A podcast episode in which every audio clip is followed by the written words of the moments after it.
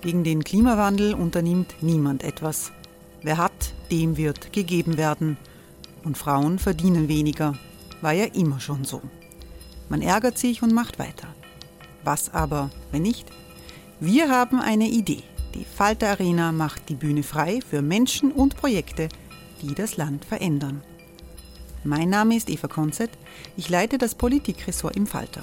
Und am Sonntag, den 26. Mai, veranstalten wir im Wiener Stadtsaal die nächste Falter Arena. Mit dabei unter anderem der ehemalige Politiker und Neosänger Matthias Strolz, Theresa Imre von Markter, Sonja Jöchtel von Love Politics oder Kari Ochsner von Ochsner Wärmepumpen. Machen statt jammern. Wir schauen uns an, wie das funktionieren kann. Kommen auch Sie vorbei. Alle Informationen und Tickets finden Sie unter falter.at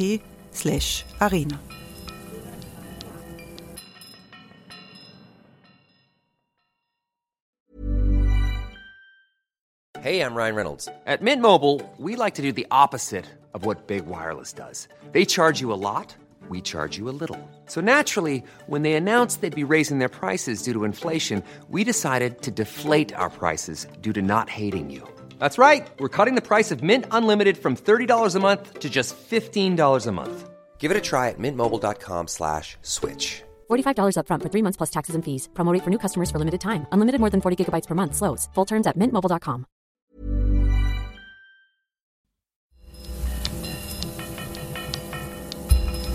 Falter Radio, der Podcast mit Raimund Löw. Sehr herzlich willkommen, meine Damen und Herren, im Falter. Europa ringt mit dem Coronavirus. Die Versuchung ist groß, Grenzen hochzufahren, Verbindungen zwischen Gemeinschaften abzubrechen, wenn man so große Ängste hat, dass man sich anstecken kann. Äh, in Wirklichkeit ist eine globale Bedrohung natürlich nur durch internationale Zusammenarbeit ernsthaft zu bekämpfen. Wir wollen heute untersuchen, äh, wie gefährlich ein politischer Virus ist, der Virus der, des Nationalismus, der Virus autoritärer Trends, der die Menschenrechte in Europa unterminiert. Wir befinden uns im Sitzungszimmer der Falter-Redaktion, in dem über Österreich heftig diskutiert wird, über Europa heftig diskutiert wird, seit vielen Jahren. Äh, ich freue mich, dass in einer hochkarätigen Expertenrunde äh, Ottmar Karas gekommen ist. Willkommen. Schönen guten Tag. Äh, Ottmar Karas ist Vizepräsident des Europäischen Parlaments, langjähriger ÖVP-Europaabgeordneter, der sich oft auch nicht scheut, äh, es offen auszusprechen, wenn ihm irgendetwas in seiner eigenen Partei nicht äh, gefällt. Ähm, ich begrüße sehr herzlich den Herausgeber des Profil, äh, Christian Reiner. Hallo. Schönen guten Tag, hallo. Das Profil hat einen aufrüttelnden Bericht über Flüchtlingslager in Griechenland zum Cover gemacht. Europas Schande ist der Titel. Äh, dieses Covers und wir wollen diskutieren, inwiefern das äh, nicht auch Österreichs Schande ist. Ich freue mich, dass aus der Falter-Redaktion Eva Konzett gekommen ist. Hallo. Hallo. Eva Konzett äh, hat über die autoritären Tendenzen in Polen recherchiert und Beängstigendes zutage gefördert. Und ich freue mich, dass der Politikwissenschaftler Gerald Knaus gekommen ist. Hallo, Gerald Knaus leitet die, den Think Tank Europäische Stabilitätsinitiative, bei dem es sowohl um Flüchtlingsthemen in Österreich als auch die Frage der Gefährdung durch autoritäre äh, Trends geht. In welche Richtung eine Gesellschaft geht, das sieht man oft in Krisensituationen. Jetzt haben wir diesen Coronavirus, der ist äh, nach, Österreich, äh, nach Österreich gekommen, nach Europa gekommen. Das ist irgendwie ein Test, wie es der Gemeinschaft geht, in welche Richtung sie, sie geht. Wie gefährlich, Ottmar Karas, ist das aus Ihrer Sicht politisch? Weil man ja schon deutlich wieder Forderungen hört, es müssen jetzt wieder Grenzen eingeführt werden, es müssen sich die verschiedenen Nationalstaaten voneinander abschotten mit dem Argument Coronavirus. Also ich glaube, dass man es zu dramatisch sehen würde, wenn man daraus eine politische Krise äh, machen würde. Es ist auch keine sicherheitspolitische Krise, es ist auch keine gesundheitspolitische Krise in dem Sinne. Äh, man hört, weiß ja, dass es eigentlich äh, der Virus, außer dass wir noch keinen Impfstoff haben, dass wir nicht wissen, wie er ihn hat und man die Symptome noch nicht genau kennt, aber es ist äh, ein Virus, der eigentlich vergleichbar ist mit einer starken Grippe, mit einem starken Grippevirus. Und das, was funktioniert, ist die Zusammenarbeit in Europa, wenn ich nur an die Tagung äh, der Gesundheitsminister in Rom denke, äh, wenn ich an den Austausch innerhalb Österreichs zwischen den Gesundheitsreferenten der Länder äh, und der Bundesregierung und auch innerhalb der Bundesregierung denke, ich, mein Eindruck ist, dass die Kooperation, von der Sie gesprochen haben, die politische Zusammenarbeit in Europa funktioniert. Und man kann nur hoffen, dass wir das in den den Griff bekommen. Wir können nur hoffen, dass es sich nicht weiter äh, ausbreitet. Die WHO, die WHO, sagt ja, Grenzsperren sind selbst in Extremsituationen unsinnig, weil es sinnvoll ist, zu kontrollieren dort, wo es einen Ausbruch gibt, aber nicht dort, wo es zufällig eine staatliche Grenze gibt. Es hat auch politisch niemand ernst zu nehmen, der bisher verlangt, war auch gestern äh, in Rom bei den Gesprächen der Gesundheitsminister kein Thema. Wie, wie groß wird der Druck sein, dass das dann doch kommt. Man hört das von Seiten der FPÖ, man hört das von Le Pen in Europa. Das ist ein altes Thema der Rechtspopulisten. Also persönlich oder in den Social Media nehme ich nicht wahr irgendeine Form von Rassismus gegenüber den Chinesen oder Fremdenfeindlichkeit,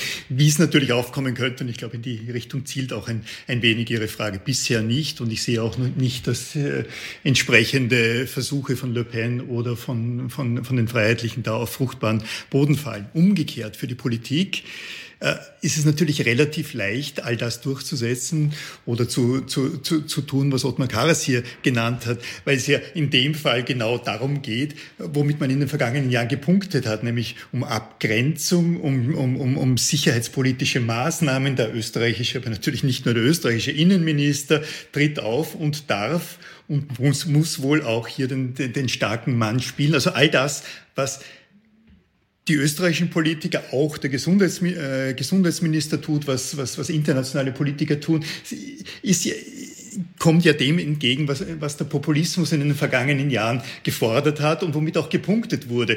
In diesem Zusammenhang jetzt ist es zwar richtig, aber zufällig entspricht es auch dem, dem Strom, mit, mit dem Wahlen gewonnen wurden. Und das ist nicht richtig, wenn man jetzt staatliche Grenzen hochziehen will. Es ist absolut richtig, wenn man sagt, irgendwo ist ein äh, Brandherd. Im, im Kleinen wurden ja staatliche Grenzen hochgezogen. Also wenn ein Zug noch dazu falsch an, einer, an der österreichisch-italienischen Grenze gestoppt wird, ist das natürlich symbolisch etwas Ähnliches, als würde man dort einen, einen Zaun aufbauen. Wenn man an, auf Flughäfen Temperaturmessungen macht, ist das natürlich, und Leute zurückschickt oder in Quarantäne schickt, ist das natürlich eine, eine sehr milde Form von, von, von Grenzsperre. Also symbolisch geht das schon in die Richtung. Ist, ist die wird das innenpolitisch ein größeres Thema, wenn sich die Situation in die Länge zieht, Eva Konzept? Müssen wir abwarten. Ähm, das Wesens, der Wesenskern der Rechtspopulisten liegt natürlich, oder der, der Wesenskern des Rechtspopulismus liegt darin, ähm, aktuellen Situationen immer die eigenen Forderungen aufzupfropfen. Das tun sie immer, das tun sie jetzt in diesem Fall. Jetzt sagen sie,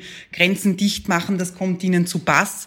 Ähm, das geht über die Grenzen des Absurdität, äh, der Absurdität teilweise hinaus in diesem Fall. Was sie aber nicht vergessen dürfen, und da haben Sie, Herr Reiner, sicher einen Punkt, ähm, das ist eine Inszenierung und wir haben jetzt die Möglichkeit von, von, von sehr, sehr inszenierten Bildern. Und ich warte ein bisschen darauf, bis möglicherweise Politiker mit, mit, mit dicken Fliegerjacken sich mit ernsten Minen ähm, den Sachverhalt von Uniformierten erklären lassen. Wir haben in diese Richtung zum Glück bis jetzt noch nichts gesehen. Die Regierung hat staatsmännisch unaufgeregt reagiert, aber die Macht der Bilder ist da und wir müssen hoffen, dass da niemand in Verführung kommt. Die Regierung hat auch gegengehalten, der Gesundheitsminister ganz klar gegengehalten mit dem Argument, Grenzkontrollen in der jetzigen Situation sind sinnlos.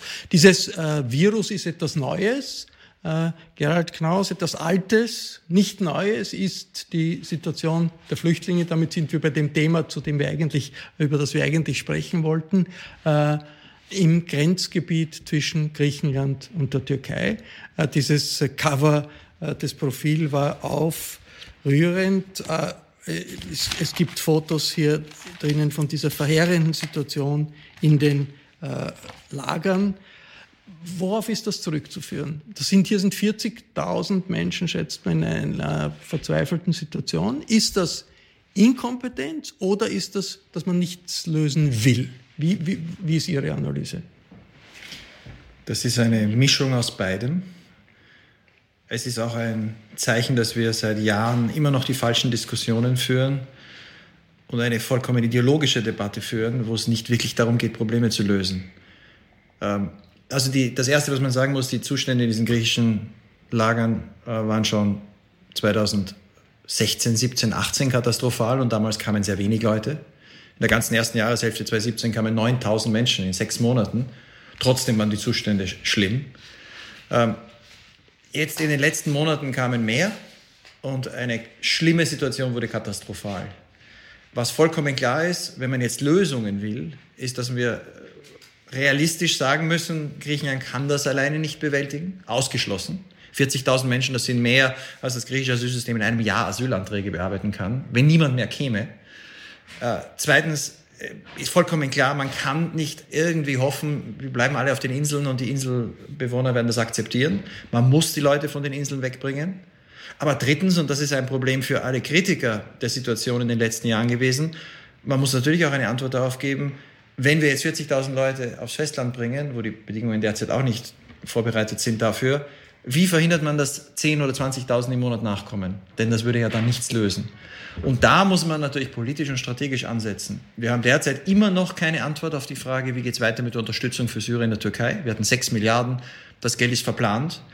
Ich kenne Organisationen in der Türkei, die sich mit Gesundheit und Bildung für Syrer beschäftigen dreimal mehr Syrer in der Türkei als in der ganzen EU, die nicht wissen, wie es weitergehen wird. Wir haben Hunderttausende an der Grenze zwischen Syrien und, und der Türkei im, im Norden Syriens. Ähm, und wir haben keine kohärente europäische Antwort auf die Frage, meinen wir es ernst mit unseren ganzen Konventionen und Rechten? Und wie schaffen wir es gemeinsam, das Recht auf Asyl, menschenwürdige Aufnahme in Lesbos, Chios oder Samos umzusetzen. Was, was hier beschrieben wird, widerspricht total jeder Menschenrechts, jeden Menschenrechtsansprüchen, die die Europäer haben. Ähm, äh, Christian Reiner, wie war eigentlich die Reaktion auf Ihren Cover? Was hat man von, zum Beispiel von der österreichischen Regierungsseite irgendetwas gehört, wo man sagt, wir haben das Gefühl, wir sind da mitverantwortlich? Eine, eine wirklich gute Frage. Von der Regierungsseite, ich meine es vor allem von den Türkisen, kam keine Reaktion. Das ist eigentlich eine positive Reaktion. Ich weiß genau, was vor einem Jahr passiert wäre mit einem Cover Europaschande, der im Übrigen, ich erlaube es mir dazu zu sagen, nach 20 Jahren äh, die beiden Worte aufgreift, die wir damals verwendet haben. Es war damals der Cover Schande Europas.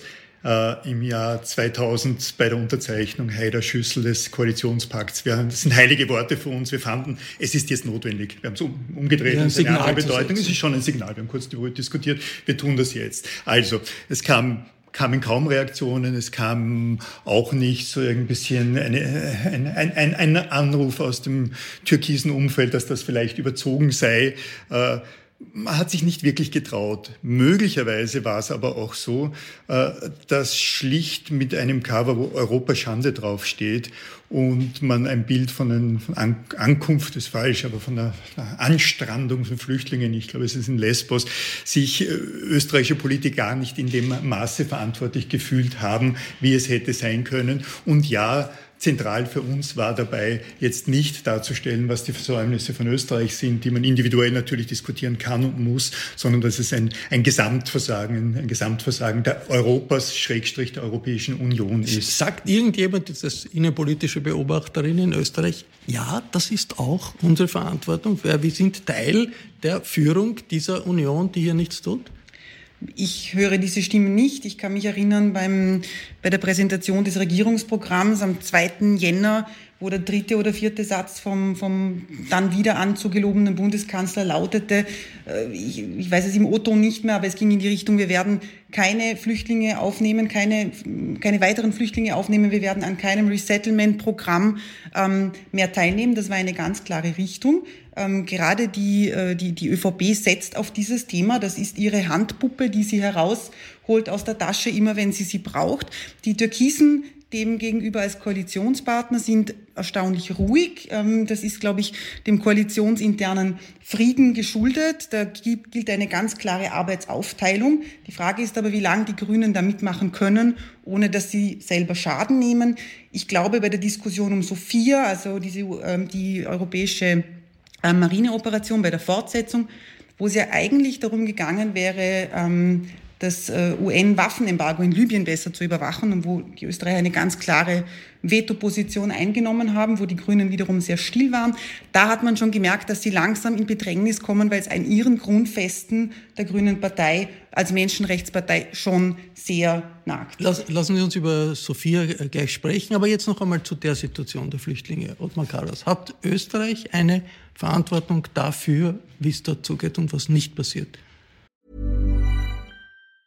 Hey, it's Ryan Reynolds, and I'm here with Keith, co star of my upcoming film, If, only in theaters, May 17th. Do you want to tell people the big news? All right, I'll do it. Sign up now and you'll get unlimited for $15 a month in six months of Paramount Plus Essential Plan on us. Mintmobile.com slash switch. Upfront payment of $45 equivalent to $15 per month. Unlimited over 40 gigabytes per month. Face lower speeds. Videos at 480p. Active Mint customers by 531.24 get six months of Paramount Plus Essential Plan. Auto renews after six months. Offer ends May 31st, 2024. Separate Paramount Plus registration required. Terms and conditions apply if rated PG. Wir alle tragen Verantwortung, nicht nur Österreich, die Europäische Union, alle Mitgliedstaaten. Mitverantwortung Österreich, ja. Selbstverständlich.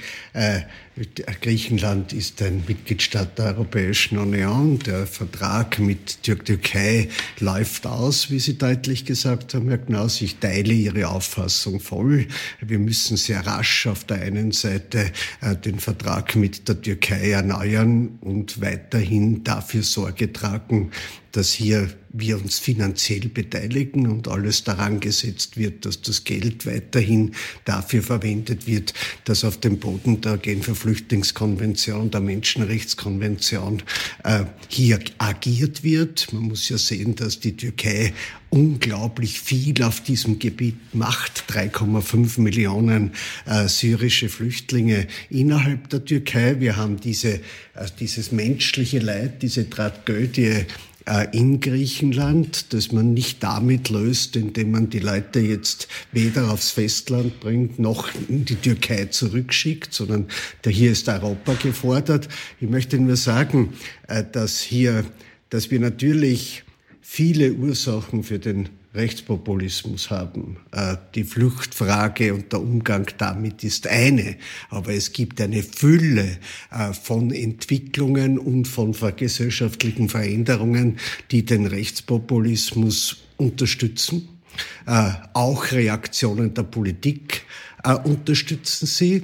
Äh, man muss auch dazu sagen, dass alleine die sieben Vorschläge der Juncker-Kommission als Antwort auf das Jahr 2015, wo ja eine davon ist, nämlich die EU-Asylagentur, eine davon ist, das Asylverfahren auch europäisch die Agentur macht, weil die Griechen alleine damit nicht fertig sind, werden. Sie haben vorgeschlagen, dass auch die deutsche Agentur hilft, die ja die größte in Europa ist. Wir brauchen brauchen in Europa eine Agentur, dass alle sieben Vorschläge der Juncker-Kommission nicht in die Tat umgesetzt wurden. Es gibt einen Vorschlag der Kommission, es gibt eine positive Antwort des Parlaments, es gibt in all sieben Forderungen eine Blockade im Rat. Das, das ist ein Problem und ich kann nur hoffen, dass nicht zuletzt deshalb, aber auch unabhängig davon die neue EU-Kommission im März ihren europäischen äh, Migrationspakt auf den Tisch legt. Aber das sind, das sind Fragen der weiteren politischen Lösung und, und der Grundorientierung. Aber was wir hier doch haben, ist eine humanitäre, eine unmittelbare humanitäre Katastrophe, wo nichts passiert und man reagiert nicht drauf. Also normalerweise, wenn humanitäre Katastrophen sind, wird gesammelt, man äh, geht in irgendeiner Weise damit um. Ich meine, ist das nicht eine Situation, wo man sagt, wenn wir diese humanitäre Katastrophe ignorieren, wie das die Politik tut, geben wir uns selber auf. Also müsste man nicht, ich, ich komme ein bisschen in mir der Aktivist meiner, meiner, meiner, meiner früheren Jugendjahre, müsste man sich nicht, verstehe ich sehr gut. Auch mal, der Vizepräsident, äh, der, der Chefredakteur das, sich irgendwo mit einem Transparent wohin stellen und sagen, Europa, Euro, Europaschande ist ja tun. so ein Transpar ja. Transparent und ich glaube, den Medien kann man in der Hinsicht jetzt nicht viel vorwerfen, weil wir nicht so blauäugig sind, wie wir manchmal waren vor der Flüchtlingskrise, als wir nicht verstehen wollten, oder was die Menschen denken, ob sie jetzt recht haben oder nicht. Jetzt sind wir etwas überlegter dabei. Aber Sie, Herr Löw, haben gerade gesagt, äh, gibt sich Europa damit nicht auf, wenn, wenn man nichts tut. Ich fürchte, das Problem ist das Gegenteil. Niemand will da jetzt ein First Mover sein, indem man etwas gegen die konkreten Situation, die konkrete Situation jetzt tut. Jeder hat Angst davor, man gäbe sich auf, nämlich dieses harte, harte Standing in der Migrationsfrage, in dem man symbolhaft dort jene wenigen, wenigen Menschen im Vergleich zur gesamteuropäischen äh, Situation in, in irgendeiner Form aus dieser Krisensituation rausbringt. Also es ist umgekehrt so, äh, die Politik etwas zu pauschal gesagt, aber ich nenne es so, die europäischen Spitzenpolitiker haben Angst, sich aufzugeben und dass diese Positionen, die sie jetzt über die Jahre sich eingenommen haben, indem sie dort punktuell helfen. Keine humanitäre Gäste. Das heißt, wir können keine humanitären Gäste mehr setzen. Das kann doch nicht sein. Das kann überhaupt nicht sein. Äh, daher der Punkt ist, es ist zurückgeworden in der Politik.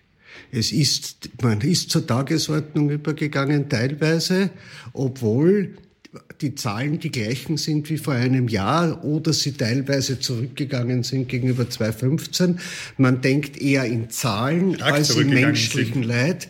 Und daher sage ich, äh, muss ich schon sagen, ich bin davon überzeugt, alles andere wäre eine Tragödie, wenn das, was wir an Bildern aus Griechenland bekommen, nicht sofort auch innerhalb der Kommission zu einer Antwort äh, führt, und auch die erwarte ich auch, und es ohne europäische Solidarität und der Beteiligung aller Mitgliedstaaten ist das nicht, ist das nicht händelbar. Und daher beginnt es nicht nur in der Frage der Ursachenbekämpfung, es beginnt in der Frage der Türkei, der Griechenland und der innereuropäischen Antwort und die Grundlage politischen Handelns müssen die Menschenrechte sein, muss die Genfer äh, Flüchtlingskonvention sein. Sie haben erst vor wenigen äh, Stunden gesagt, Herr Knaus, dass ja damit auch die Genfer Flüchtlingskonvention in Europa de facto ausgehebelt wird, wenn es keine vernünftigen Asylverfahren gibt. Das kann nicht Europa sein. Wie könnte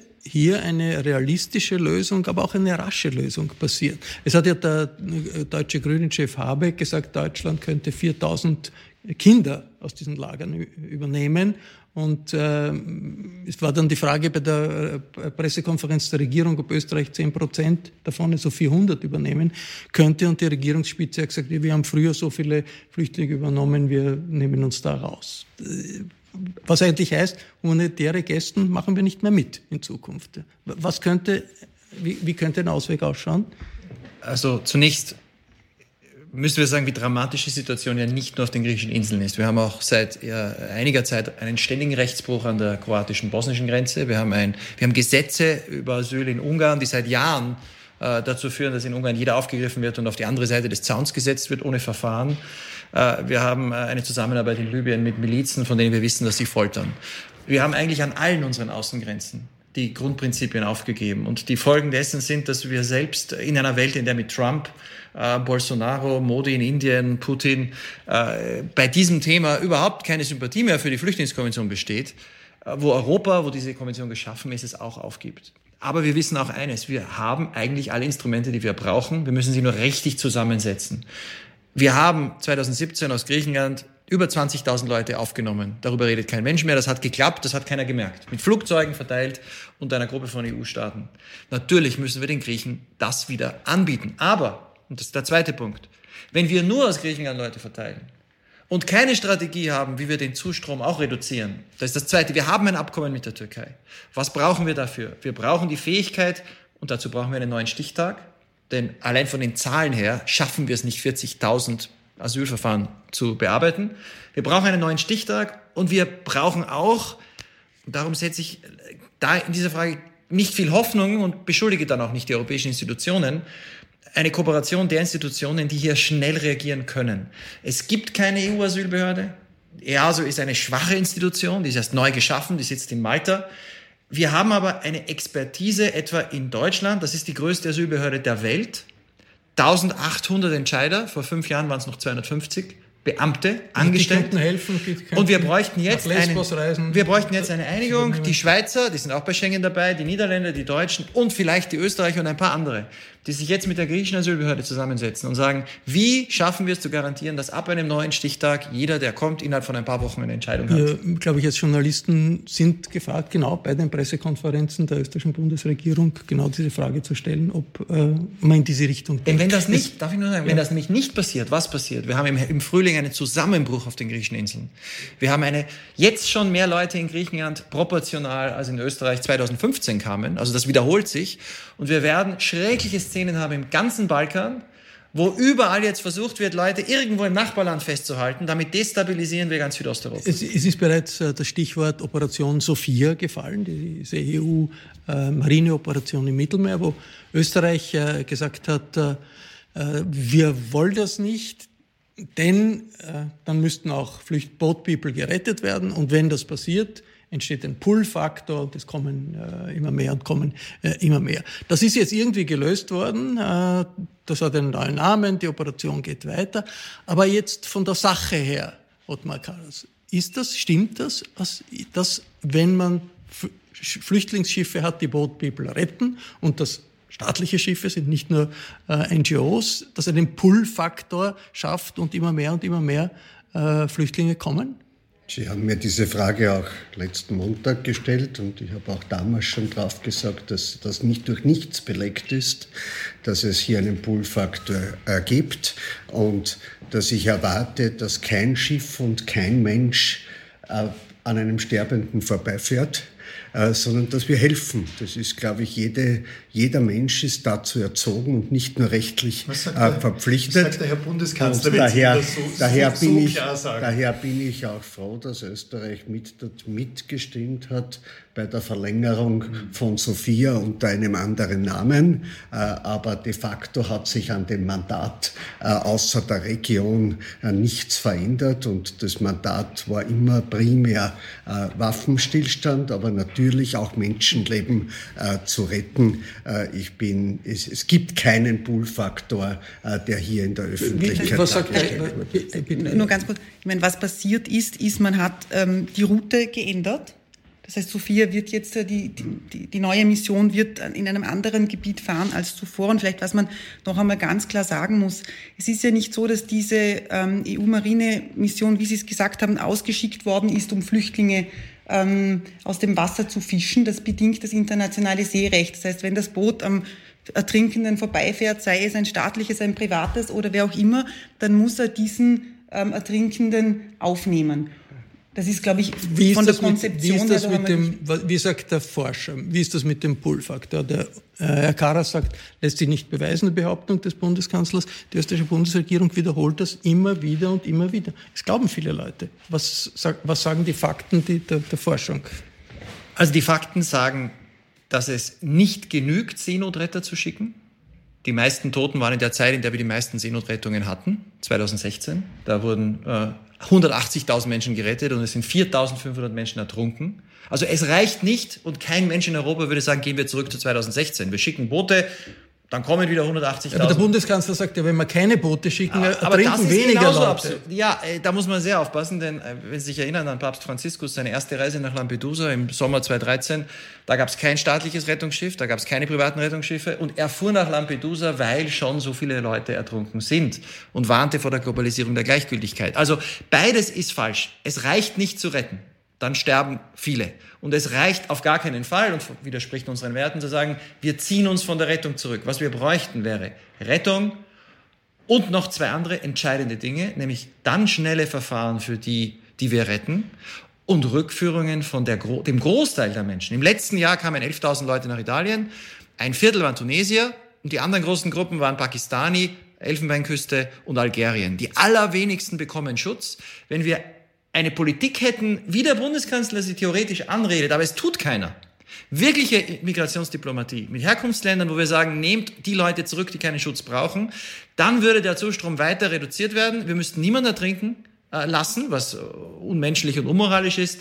wir könnten Leute retten, aber wir würden tatsächlich nicht, was wir falsch, fälschlicherweise getan haben 2016. Da kamen 100.000 Westafrikaner in einem Jahr nach Italien. Die sind jetzt alle noch da, obwohl die allerwenigsten Schutz bekommen, weil wir es nicht geschafft haben, Verfahren zu machen. Und das hat natürlich damals dazu geführt, und ich kenne viele dieser Leute, ich war jetzt erst vor kurzem wieder in Gambia, äh, dass die dann Bilder geschickt haben mit ihren Mobiltelefonen, ich stehe in Rom, ich stehe in München und dann andere gesagt haben, ich verkaufe mein Haus oder meine Eltern verschulden sich, ich versuche es auch. Aber jetzt das den, ist ein Problem. Noch einmal zum Pull-Faktor und zu dieser Argumentation, die eine spezifische Argumentation ist des, des Bundeskanzlers, auch des Außenministers. Jetzt äh, Christian Reiner als langjähriger Beobachter der österreichischen Innenpolitik, als christdemokratische Politiker hat man manchmal das Gefühl, Sie genieren sich dafür, was Sie sagen, selber? Oder glauben Sie das wirklich? Ich habe nicht den Eindruck, dass sich Sebastian Kurz geniert dafür, dass er genau das Gegenteil von dem sagt, was zum Beispiel Ottmar Karas sagt. Weil äh, Sebastian Kurz hat schon sehr harte Worte, an die wir uns alle erinnern können, zur äh, Seerettung im weitesten Sinne äh, gesagt, nämlich, dass dies im, wörtlich, glaube ich, ein, ein, ein Verbrechen ist und sagt, diesen Pull-Faktor gibt es. Jetzt sagen Sagt Ottmar Karas, den gibt es nicht. Alle unsere Recherchen sagen auch, diesen Pull-Faktor gibt es nicht, weil es sind viel mehr, so wie es Herr Knaus gerade gesagt hat, Bilder von von den Verwandten, die schon dort sind und die scheren sich kein, kein, keinen Deut darum, wie viel Seenotrettung da jetzt stattfindet. Aber Ihre Frage, Herr Löw, ist jetzt, äh, ist Sebastian Kurz, äh, ist er sehr berechnet oder ist er naiv, was das betrifft?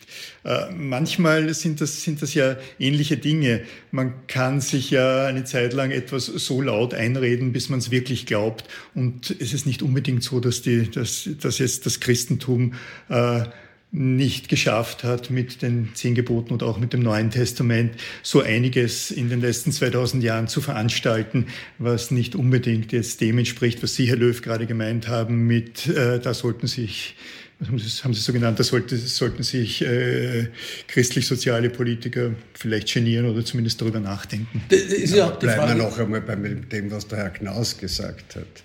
Es geht um das Gesamtpaket. Es gibt kein Schiff, das von der EU unterstützt wird, das ausschließlich für die Seenotrettung da ist. Äh, auch Sophia war ein Schiff, das eher mitgeholfen hat bei der Ausbildung der Leute, der Grenzmenschen von Libyen, die Ausbildung, die zurückführen. Und es war eigentlich, ist eigentlich dafür da, dass man die Boote der Schlepper vernichtet, dass man schaut, womit sich die Schlepper, was sie sich bedienen und man hat auch Menschen gerettet. Aber das Ziel dieser Boote war ein, war ein, ein primär ein anderes, nämlich gerade zu den Schleppern das Handwerk zu legen. Und das ist auch das Gesamtpaket, das hier anliegt. Ich bin sehr dagegen, jetzt Menschenrettung gegen die grundsätzliche Frage gegeneinander auszuspielen.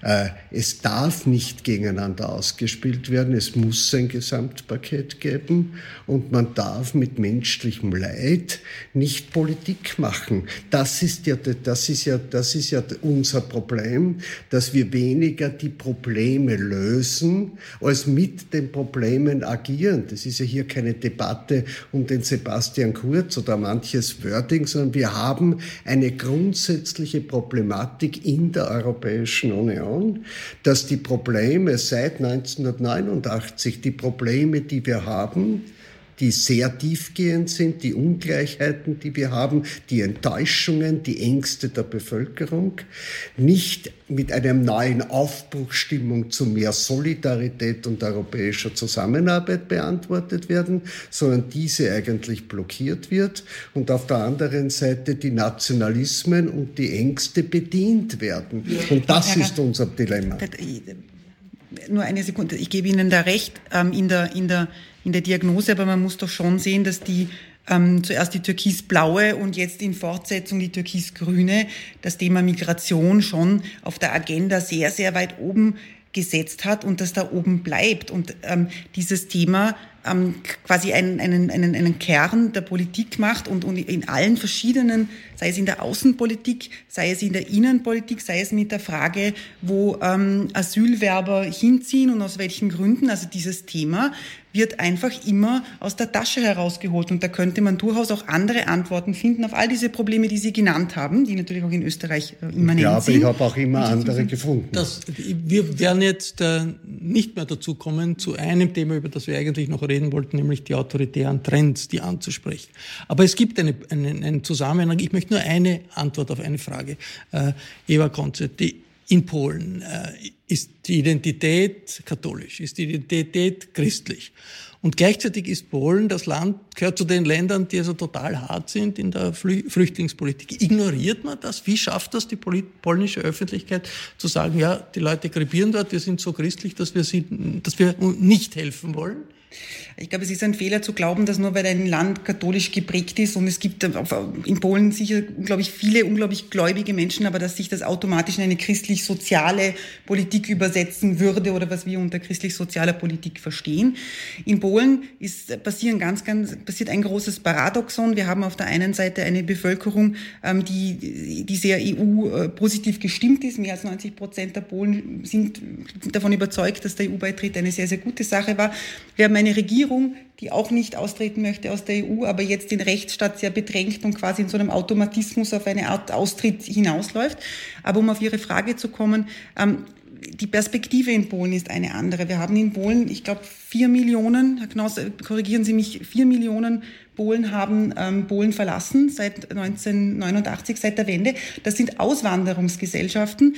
Da spielt diese ganze Frage, ähm, da, da, kann man diese Flüchtlingskarte noch einmal ganz anders populistisch ausspielen. Das und das macht die Regierung in der ganzen Breite. Ideologie ist ja in der Politik nicht äh, immer sehr positiv, aber wenn, bei christlich-sozialen äh, Parteien, wenn man sagt, die Ideologie dann Nächstenliebe der Humanität verschwindet. Wie passiert das? Ist wahrscheinlich bei Sozialdemokraten genau das Gleiche. Da sollte internationale Solidarität die Idee sein, verschwindet auch sehr oft in der Realpolitik. Es sind äh, viele Themen, äh, auch Grundsatzfragen. Äh, wir sind am Ende unserer äh, Diskussion. Das war der Falter-Talk über Europa, Europas Sackgassen und wie Europa durch das Ignorieren von humanitären äh, Katastrophen seine eigenen Werte unterminiert. Ich bedanke mich sehr herzlich bei den Teilnehmern, der Teilnehmerin äh, hier am Tisch. Europapolitik hat einen festen Platz im Falter. Wenn Sie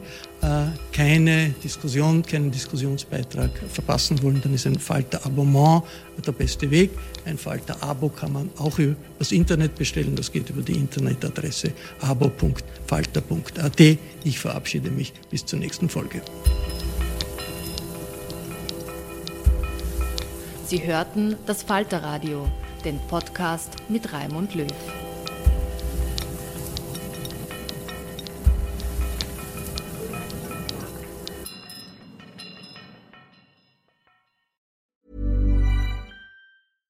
Imagine the softest sheets you've ever felt. Now imagine them getting even softer over time. That's what you'll feel with Bowl and Branch's organic cotton sheets. In a recent customer survey, 96% replied that Bowl and Branch sheets get softer with every wash. Start getting your best night's sleep in these sheets that get softer and softer for years to come. Try their sheets with a 30-night guarantee. Plus, get 15% off your first order at bowlandbranch.com. Code BUTTERY. Exclusions apply. See site for details. Even when we're on a budget, we still deserve nice things. Quince is a place to scoop up stunning high-end goods for 50 to 80% less than similar brands. They have buttery soft cashmere sweaters starting at $50, luxurious Italian leather bags, and so much more. Plus, Quince only works with factories that use safe, ethical, and responsible manufacturing. Get the high-end goods you'll love without the high price tag with Quince.